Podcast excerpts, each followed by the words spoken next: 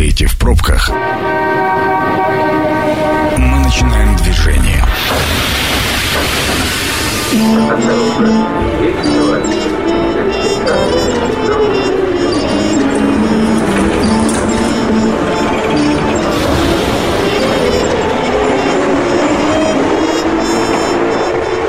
Метро. Главные темы Красноярска. Добрый вечер, меня зовут Дмитрий Полуянов, это программа «Метро», как всегда по будням, о самом актуальном, о самом важном и э, здоровье. Что может быть важнее? А для того, чтобы поддерживать здоровье, э, некоторым категориям э, граждан, да и очень часто бывает, что без медицинских препаратов э, никуда не деться. Просто для того, чтобы жить, просто для того, чтобы радоваться этой жизни, нужно постоянно поддерживать э, себя медицинскими препаратами. Как же дела обстоят с медицинскими препаратами в настоящее время? Что будет? Обо всем об этом сегодня поговорим с Анастасией Филипповой, председателем Межрегиональной ассоциации развития фармацевтической отрасли «Аптечное дело». Э, Анастасия, добрый вечер. Добрый вечер, Дмитрий. Добрый вечер, уважаемые радиослушатели. А, с места в карьер. Как обстоят дела на рынке медицинских препаратов? Давайте вот, э, коротко войдем в тему и затем э, постараемся углубиться во всевозможные истории, слухи, факты и э, попытаемся что-то спрогнозировать. Как дела? Ну, в целом рынок фармацевтический сейчас претерпевает э, изменения, как никогда. На фоне текущей ситуации э, с поставками немножко приходится перестраивать свои процессы, но в целом как бы не все так критично пока ситуация более-менее стабильная, есть определенный прогноз. Но я думаю, стоит об этом просто поподробнее поговорить. А, есть ли сейчас какие-то препараты, которые уже, а, ну, скажем так, в ажиотажном спросе или на которые возник дефицит? Да, несомненно, такие препараты присутствуют, но они единичные, и в целом как бы не сказать, что дефицит покрывает целый регион, пока можно где-то в определенных аптеках найти запасы этих лекарств, или, по крайней мере, вот сейчас э, на фоне сегодняшнего дня активно пользуется интернет-бронирование, mm-hmm. интернет-закупки. В целом, как бы я бы не сказала, что ситуация вот э, действительно привела уже к такой точке, когда можно бить тревогу. При желании, учитывая современные формы связи, препараты найти можно. Эм, я наблюдаю невольно за э, историей, происходящей с препаратами для людей с дисфункцией щитовидной железы, и, может быть, вы тоже что-то слышали об этом, но, по крайней мере, поделюсь э, тем, что я слышал, и, собственно, из первоисточника. Э, пару недель тому назад в средствах массовой информации говорили о дефиците, и препараты недорогие, но на них возник столь высокий спрос, что э, многие покупатели, э, тем, кому жизненно необходимы данные препараты, стали скупать их не только в рамках своего города, а вообще искать за пределами. А еще есть определенные чаты, э, где обсуждаются, поддерживают люди друг друга. И вот, наверное, это такие сигналы нынешнего времени. Там появились люди, готовые продать э, с рук препараты в 2-3 раза дороже.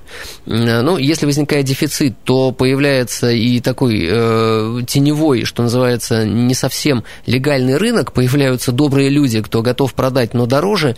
Э, вот э, с вашей точки зрения, по вашей экспертной оценке, есть ли проблемы с препаратами для людей с дисфункцией щитовидной железы и э, есть ли запасы? Вот как дела обстоят? В целом я бы сказала, что это проблема больших городов, а, поскольку э, спрос самый высокий на сегодняшний день наблюдается именно в больших городах. Если взять окрестности городов или какие-то отдаленные районы, в принципе, там пока ситуация стабильна. И что касается, вот вы говорите, какого-то стороннего рынка сбыта, угу. то есть когда это препараты идут, минуя аптеку, э, ну, здесь однозначный ответ. Не стоит рисковать. Э, понятно, что непонятно, что за этим стоит, кто за этим стоит и насколько качественный препарат. Полностью поддерживаю, потому что можно купить совсем не то, что продают, и еще больше навредить своему здоровью. Но э, продолжая историю с препаратами для э, именно такого типа заболевания, э, аптеки подтверждают, что дефицита нет, препарат есть на складах, и это как история с сахаром. Когда все в момент побежали его покупать, его не стало на полке, и отсутствие товара на полке вызвало еще больший страх и еще больший ажиотаж. Но э, если товар появляется и восполняются э, там, полки, пополняются полки выбывшим товаром, то ажиотажный спрос спадает. Все верно. Просто в данный момент а, спрос гораздо превышает предложение. Дело в том, что ситуация возникла неожиданно, никто к ней не был готов, а быстро переориентировать э, цепочку доставки, поставки в разные регионы и в том числе отдаленные населенные пункты, это не вопрос одного дня. И когда мы полностью были ориентированы на то, что препараты при хронических заболеваниях в целом уходят, ну, взять в расчете на одного пациента, то есть это одна упаковка на месяц, угу. а сейчас люди пытаются запастись, ну, как минимум на полгода, понятно, что вот такой спрос в масштабах страны, оно э, стопорит именно логистику, и вот именно этим вызван дефицит, но он, тем не менее, временный. Все равно с какой-то периодичностью препараты в аптеке поступают, конечно, не в тех объемах, каких хотелось бы, но тем не менее, если вот не придерживаться того запроса, что мне нужно купить на полгода вперед, угу.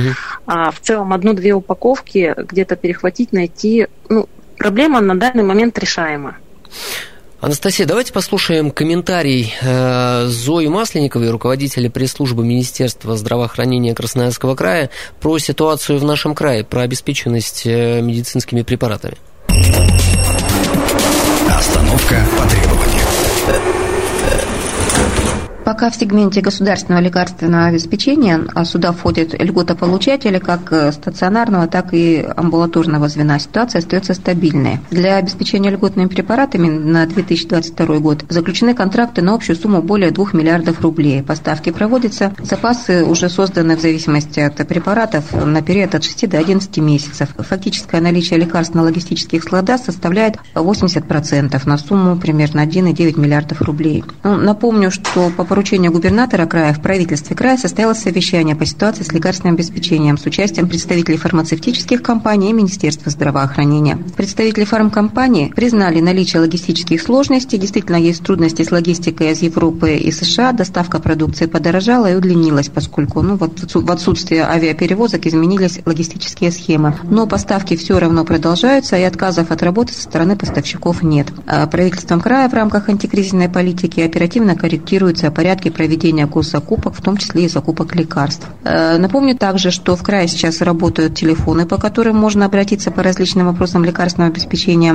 и решается вопрос о том, чтобы для удобства граждан все вопросы э, аккумулировать через единую горячую линию оперштаба 122. То есть сейчас прорабатывается сценарий, э, схема. Ну а пока в случае, если есть вопросы по росту цен на лекарственные препараты, необходимо позвонить в Федеральную службу по надзору в сфере здравоохранения Росздравнадзор, Федеральную антимонопольную службу, э, в службу Росздравнадзора горячие телефоны, электронная почта э, есть на нашем сайте, на официальном сайте Министерства здравоохранения Красноярского края, ну и на сайтах этих организаций. Вопросы лекарственного обеспечения, это единая горячая линия 122. Э, лекарственное обеспечение в стационаре медицинского учреждения, это горячая линия права на здоровье. Эм, информация самая важная, которую я для себя отметил, что э, все контракты э, на текущий год э, не просто подтверждены, а в большей части даже уже и исполнены. Может быть, вы дополните эту информацию, так ли это? Ну, в целом, на стопроцентно я информацией не обладаю, потому что немножко в другом направлении работаю, uh-huh. но вот по информации, которая у меня есть по региону, по той же Хакасии, а, да, действительно, Министерство здравоохранения заранее, то есть это январь-февраль, приобрела годовой запас определенных медикаментов, и в целом по этому направлению сейчас полностью медицина готова. Я так думаю, что это даже в плюс тому, что на год уже медицинские организации обеспечены запасом медикаментов. Когда мы слышали э, об уходе с российского рынка э, продавцов, производителей одежды или э, косметики, парфюмерии, это то, без чего можно прожить. А как дела обстоят с производителями медикаментов, э, лекарственных препаратов? Э, насколько я владею информацией, практически никто не отказывается от поставок э, и подтверждают, что и дальше будут поставлять. Но поделитесь, пожалуйста, информацией той, которая вам известна. Но я полностью подтверждаю ваши слова в том плане, что действительно никто, даже включая импортных производителей, э, никакого отказа в сторону э, того, что будут работать с Россией, э, не выдвигал. Поэтому здесь единственное, что многие поставки были ориентированы в ВОЗ в Россию через Украину, через угу. Польшу, и то есть те страны, которые сейчас в санкционных ограничениях при пересечении территории. И знаю, что просто многие объемы закупок, которые были ранее уже оплачены, они встали где-то на таможнях по причине того, что вот в один момент они столкнулись с этими а, транспортными ограничениями. Сейчас вопрос а, завис на уровне растаможивания, поэтому в целом как бы это тоже вопрос решаемый, но для этого требуется время. То есть сейчас нужно перестроить а, производителям импортных препаратов именно свою логистику через другой транспортный поток.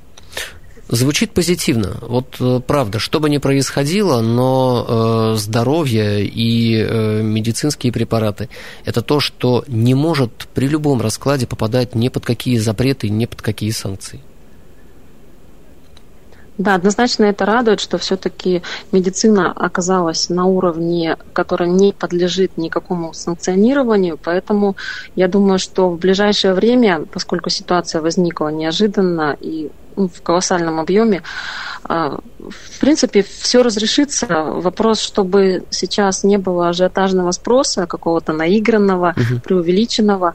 Даже вот могу пример привести в плане того, что если какие-то медикаменты на данный, на текущий день отсутствуют в аптеках, а, стараемся ну, работать по принципу отложенного спроса, то есть когда берутся контакты пациента, угу. который обратился в аптеку, и по мере поступления э, этого человека уведомляет, что препарат поступил, даже можно как бы отложить, э, если тем более с предоплатой этот вопрос, то, ну, то есть человек будет знать точно, что там через три дня в эту аптеку поступит определенное лекарство, и он уже как бы не поддается вот этой панике, то есть, в принципе, все зависит от того, как аптечные организации вот этот процесс э, ну, функционирования отложенного спроса реализовали. В общем, да? как они организуют да. это все в своей аптеке. А, я наблюдаю, я не частый покупатель в аптеках, э, но э, так э, сложилось, что раз в месяц мне приходится посещать аптеку для того, чтобы купить определенные препараты, забрать по рецептам. И, если честно, я не наблюдаю сейчас ажиотажа в аптеках. И это меня настраивает на позитивный лад по мне, э, сейчас э, такой ситуации, когда все побежали бы скупать, э, я не наблюдаю. Вы же наверняка видите ну, объемы продаж аптек. Так. Вот подтвердите, либо, может быть, опровергните. В принципе, вот уровень а, товарооборота в аптеке, как он был по сравнению с, с предыдущим годом, угу. то есть характерно для конкретного месяца работы, поскольку у нас тоже сезонный режим работы. А, то есть, в принципе, все идет как всегда. Единственное, что сейчас рынок переориентировался, вот сейчас март месяц, то есть все-таки это сезон а, весны, когда обостряются все проблемы с иммунитетом, угу. с респираторными какими-то заболеваниями. Просто сейчас как-то вот люди не знаю, может быть, меньше болеть стали. Может быть, просто приоритеты э, в сторону хронических заболеваний. То есть э, в данный момент именно вот спрос упал на сезонные какие-то заболевания, а сильно возрос на хронические, то есть сердечно-сосудистые, эндокринные, иммунные заболевания. То есть люди, когда принимают э, лекарственные препараты постоянное время. И просто вот это вот распределение ассортимента, оно переигралось в аптеке, а в целом общая картина, то есть э, товарооборот, выручки, они никак не изменились. Единственная, говорю, проблема существует в больших городах. Угу. Там, к сожалению, уровень зарплат сильно отличается от периферии, поэтому там э, покупают человеческий фактор, да, и могут уже позволить себе больший запас да, на будущее. Кстати, э, информацию услышал от коллег, что сейчас практически перестали продаваться препараты от ковида. И думают, что делать закупленным объемом э, действительно встали продажи. Ковид закончился? Да, такое ощущение, что ковид закончился. Это позитивная новость. С одной стороны, это очень хорошо, да. Это позитивная новость. Продолжаем обсуждать тему э, медпрепаратов, медикаментов, лекарств. Э, сегодня у нас в гостях Анастасия Филиппова, председатель Межрегиональной ассоциации развития фармацевтической отрасли «Аптечное дело». Анастасия, еще раз добрый вечер. Добрый вечер. А, тема, которая на слуху и звучит, э, что называется, из любого утюга – импортозамещение.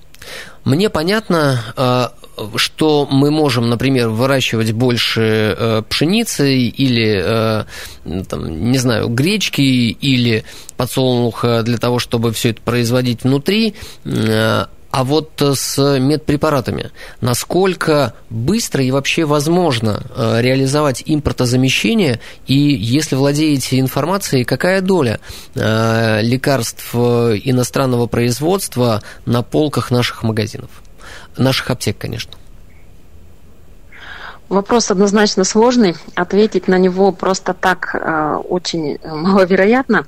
Но в целом, даже несмотря на цифры соотношения импорта и отечественных препаратов, э, на 2020 год это было примерно 60, в эквиваленте 60 на 40, но в большую степень, конечно, в сторону это импортные препараты. 60 но, тем не импортные, менее, Россия... 40 отечественные, да? Да, угу. да, да. Ну, примерно где-то так. Это на уровень 2020 года экономические показатели. Угу. В принципе, за 2021 год э, там мало что изменилось, тем более пандемия внесла очень хорошие коррективы в этот вопрос.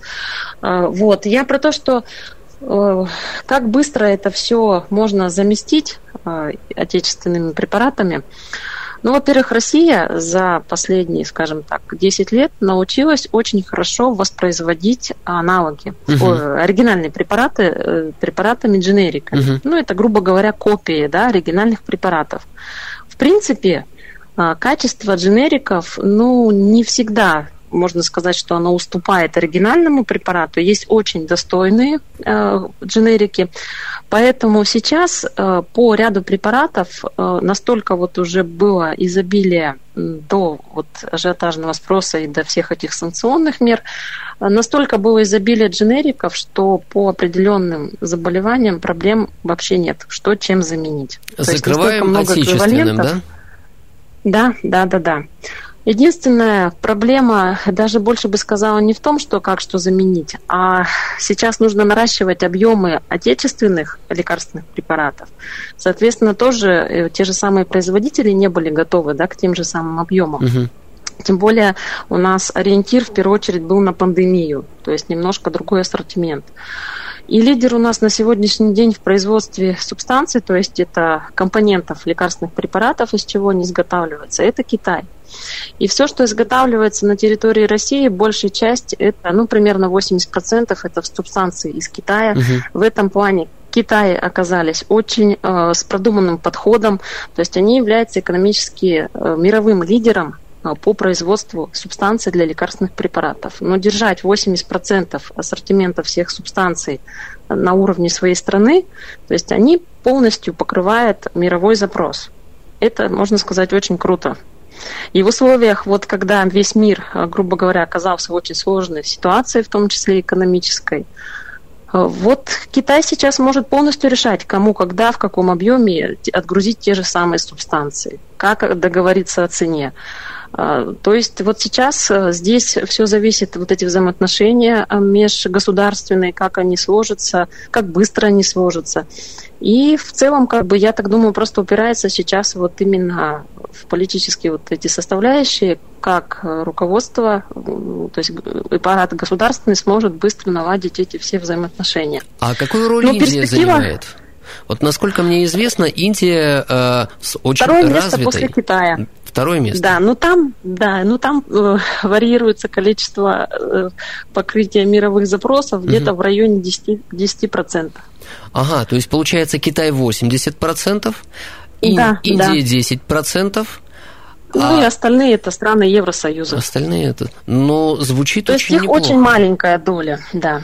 Звучит в целом неплохо, но, однако, э, не так вот можно быстро в один день подстроиться в производство. То есть, когда заводы наши российские были настроены на одни технологические процессы, угу. даже расширить в рамках одного завода производство каких-то близких по компонентам лекарственных препаратов, не все так просто. Хотя с точки зрения вот именно управление государством сейчас э, активно, в этом надо отдать должное нашему правительству, Государственной Думе, в том плане, что очень быстро прорабатываются вопросы, как э, пройти этапы сертификации лекарственных препаратов, э, в максимально, с максимально быстрой скоростью. А это непростой и не быстрый процесс. Да, да, но очень радует, что этот вопрос на повестке дня номер один, и активно вот эти все пути решения, по крайней мере, на данном моменте обсуждается. Анастасия, а те препараты, которые производим мы внутри страны, э, дженерики, они производятся из э, составляющих ингредиентов отечественных или зарубежных? Не окажется ли так, что мы в определенный момент даже не сможем произвести часть э, препаратов внутри? Ну, во-первых, смотрите, чтобы производить э, субстанции, точнее, воспроизводить их внутри своего государства, во-первых, это нужно время. Угу. Во-первых, это нужно технологические мощности. Ну и, соответственно, это экономически очень затратно. А, быстро нарастить объемы, даже хотя бы для нашей страны, это тоже довольно-таки продолжительный период. Я даже боюсь прогнозировать пока какие-то там цифры, что сколько времени это может занять. А что говорят эксперты? Даже... Все равно ведь высказываются. А с экономической точки зрения выгоднее все-таки купить готовые субстанции и наладить производство в своей стране. Угу. Получается, То есть не заниматься политика... вот этим долгим процессом uh-huh. о том, чтобы воспроизводить компоненты для лекарств, а все-таки переориентироваться сейчас, как быстро из того, что есть, мы можем собрать то, что нам нужно. Получается, что стратегия поддерживать дружеские отношения с Китаем, покупать субстанции и производить внутри, что нам нужно, а может быть и ввозить из Китая уже готовые препараты, является сейчас самой быстрой и эффективной.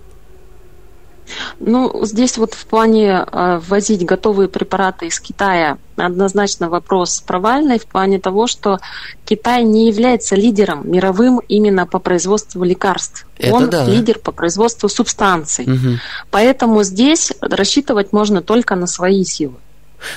Получается, что если мы будем возить, э, возить из Китая субстанции, то мы можем теоретически в перспективе нескольких лет увеличить э, долю произведенных э, медицинских препаратов, лекарственных препаратов внутри с 40%, скажем, до 70%.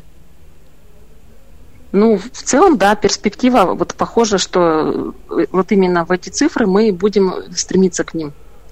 Что с ценами? Единственное, что вот могу, знаете, добавить, угу. что в России в данный момент выгодно занять нишу, которая э, на мировой арене свободна для того, чтобы в дальнейшем развивать фармацевтическую отрасль. Что это за а ниша? А это, а это ниша, которая относится к производству синтеза биологических, биологическому синтезу лекарственных препаратов. То есть, когда используются биотехнологии, биогенная инженерия, то есть это вот последние разработки, и препараты таких разработок, они, как правило, являются более эффективными, более мощными, если вот на обычный язык переводить, по принципу своего действия. И они действуют избирательно, точ, точечно, то есть э, из, исключается какое-то побочное воздействие на другие органы. Анастасия, И вы говорите деле... о производстве таких э, персональных препаратов, когда э, на основании э, понимания организма и ДНК проблемы создается препарат для конкретного человека. Об этом речь? Да, да, то есть когда используются какие-то биологические ткани угу. или производящие эти биологическими тканями какие-то, допустим, вещества, а вот все, что у нас идет готовое с помощью химического способа получения, это, конечно, Китай, и тут однозначно уже эту нишу не занять, она занята. Я уверен, что нас сейчас слушают, все, кому надо слушать. И э, точно совершенно прислушиваться. Я присоединяюсь к вам. А, занимать те а, ниши, которые действительно кем-то уже заняты, совершенно нет смысла, а вот развивать новые совершенно точно. Цены. Как сейчас обстоят а, дела с ценами? Рост на лицо? На сколько процентов уже подросла стоимость препаратов? И это финал или еще рост возможен?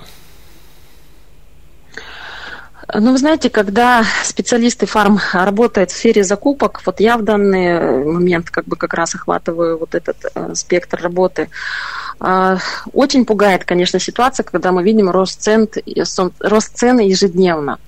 Но, тем не менее, все это объяснимо. И вот единственное положительное, что я хочу в этом вопросе отметить, что нет никакого умысла да, у всей товаропроводящей цепочки, то есть это производитель, дистрибьютор, аптека, ни у кого сейчас нет а, каких-то помыслов заработать на этом. Угу.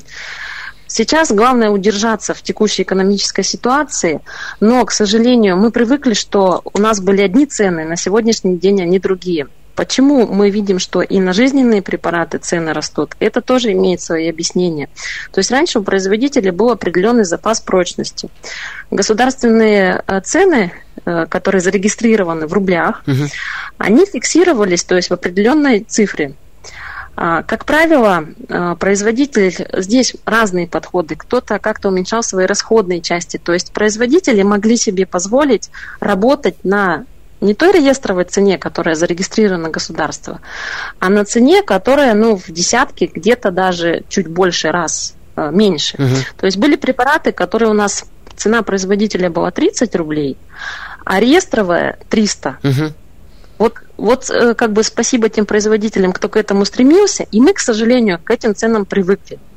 Но, видимо, все-таки в государственном регулировании есть какой-то механизм, который позволяет вот эти ситуации предвидеть.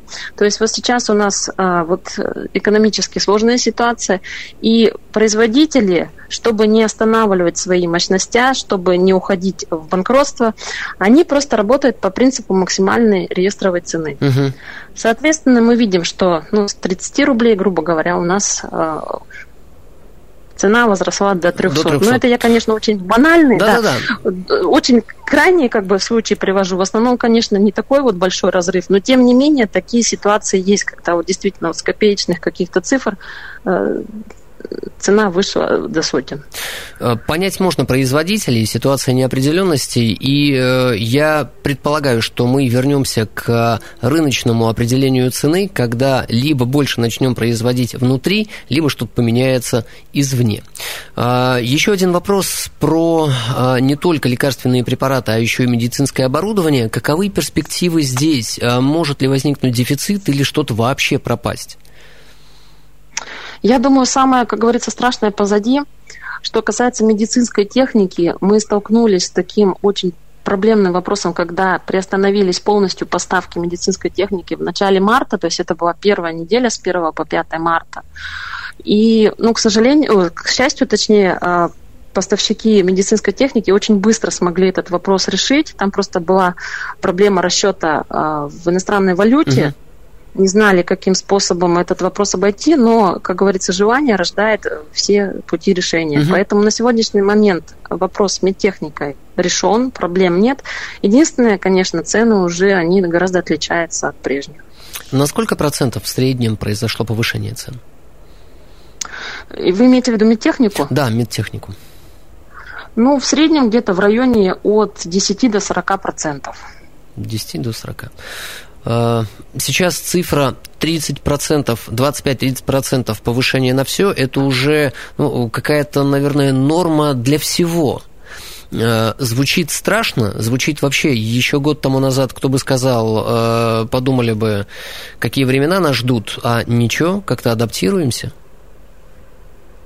Ну да, в целом как бы э, круговорот воды в природе, а у нас круговорот э, всех звеньев, в том числе, когда не обязательно цена на то же лекарство меняется из-за того, что само лекарство подорожало, uh-huh. а еще есть сопутствующие расходы, это надо привести, это нужно обработать, это нужно новую партию купить, то есть очень много составляющих, составляющих даже далеко ходить, та же бумага да, для печати. Uh-huh. Подорожала бумага, соответственно, э, поставщик поднял цену на свой товар.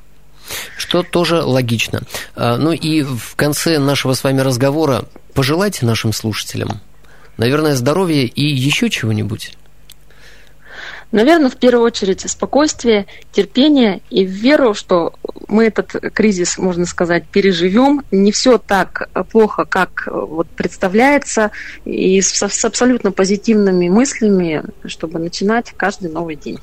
Э, если подытожить, зарубежные компании остаются на нашем рынке, верно? Верно. Дефицита препаратов не наблюдается, верно? Верно, вопрос решаемый. Вопрос Тем более решаемый. сейчас средства связи позволяют, э, в принципе, привести лекарства из любого региона э, на другой конец страны.